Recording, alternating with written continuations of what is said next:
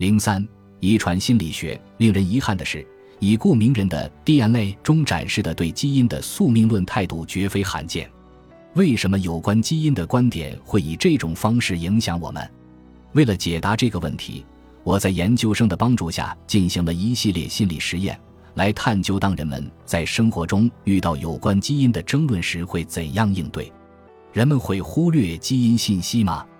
会像对待其他信息一样对待基因信息吗？还是他们会特别注意基因信息？在其中一项研究中。我们想探究人们在了解不同的肥胖原因之后会做出怎样的反应。我们请加拿大的一些大学生来到实验室，让他们读一些报纸文章，然后回答一些问题。首先，让他们阅读一些跟基因无关的文章，为的是将他们的注意力从我们真实的研究目的上转移开。然后，一组学生被随机分配到遗传组，阅读一篇有关影响人们体重的肥胖基因的科学研究文章。另一组学生被分配到社交体验组，阅读一篇有关朋友的体重影响了自己的体重的科学研究文章。第三组学生被分配到控制组，阅读一篇与肥胖无关的文章，是有关玉米生产的文章。我们在阅读晨报时，都可能读到类似的新闻文章，而且他们都以正规的科学研究为依据。随后，学生被告知他们将要参与第二项关于食物偏好的研究。给他们每个人一碗饼干，要求他们从各个维度评价饼干的味道。最后的这个部分其实是个小诡计，因为实际上我们研究的重点是观察人们在阅读了这些文章之后会吃多少饼干。我们发现，那些阅读了有关肥胖基因的文章的人，比阅读了有关肥胖与社交相关的文章的人和阅读了与肥胖无关的文章的人多吃了十三的饼干。虽然我们的体重同时受到我们所处的环境和我们的基因的影响，但只有关于基因的争论影响了人们的行为。得知存在肥胖基因会使人们采取更容易导致肥胖的行为。我们发现，基因如此引人注目的一个关键原因是，我们特别热衷于解释发生在我们周围的事件。有明显的证据表明，在我们研究过的各种社会中。人们都倾向于认为世界起源于某种隐性的本质。我们认为家族因为有共同的血脉而有很多共同特征。印度的瑜伽修行者能够从隐秘的宇宙能量中获取力量。传统的中医可以根据人的阴阳失调诊断某人患有诸如肝火旺等病症。中世纪的炼金术士寻求魔法师的神秘力量，以期变铅为金。美国电影《星球大战》中的尤达大师因为掌握了原力。而练就了神奇的绝地武士神功。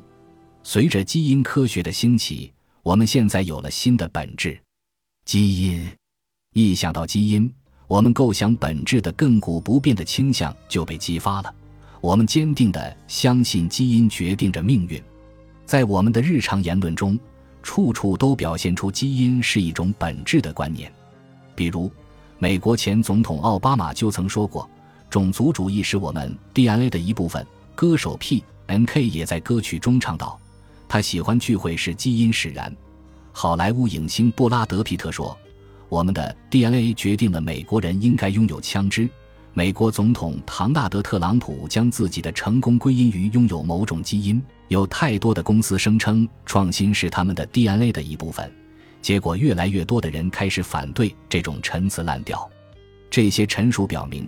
不仅在我们的日常言论中充满了基于本质的基因概率，而且当我们谈到基因的时候，我们都把 DNA 等同于决定了我们身份的一种内在而恒久的本质。我们关于基因概念的日常对话进一步强化了基因决定命运的观点。这种所谓的本质有其消极的一面，它会影响人们对一些事物的看法，比如有人认为某些种族比其他种族低劣。男人和女人应该被区别对待，同性恋与异性恋有根本的差异，精神疾病患者有危害性，罪犯永远无法摆脱犯罪的宿命等等。这些危险的联想使人们将基因信息与一种异常强大的、近乎邪恶的感觉联系在一起。在一九九零年，当美国能源部和美国国立卫生研究院最初共同发起人类基因组计划时，人们就表现出了担忧，对基因信息可能带来的危险进行了热烈的讨论。为了回应人们的担忧，他们还专门设立了伦理、法律和社会问题研究计划。法律规定，人类基因组计划所有经费的百分之五必须被用于该项目。考虑到基因组测序最终总计达数十亿美元的研究费用，这笔用于研究基因组影响的百分之五的强制性经费预算，对基本上属于人文社会科学的研究项目来说，算是一笔相当巨大的研究费用了。人们对遗传学的担忧并非没有道理。当谈到遗传学的时候，人们很容易想到一些相当危险的话题，例如。二十世纪上半叶的人类遗传学研究是与优生学研究密切相关的。当时，如果你是人类遗传学的研究人员，那么你很可能也自称为优生学家，因为当时这两个领域密切相关。尽管在纳粹德国兴起和大屠杀之后，人们迅速放弃了对优生学的科学研究，但是现在人们再次担心基因的创新应用有可能带给人们负面的影响，例如。美国参议员兰德·保罗于2013年进行了一次演讲，他通过反乌托邦电影《变种疫鳌》中的事件来阐述未来人们可能面临的基因灾难。尽管后来人们发现兰德·保罗的演讲稿抄袭了关于这部电影的维基百科，导致媒体对此进行了大肆报道，但是他的演讲仍然很值得人们关注。因为他设想基因研究一定会引领人们进入国家选择完美的美丽新世界。保罗问道：“我们有足够的人格力量去抵制人们自愿实践优生学的世界吗？我们准备好去剔除我们当中那些不完美的人了吗？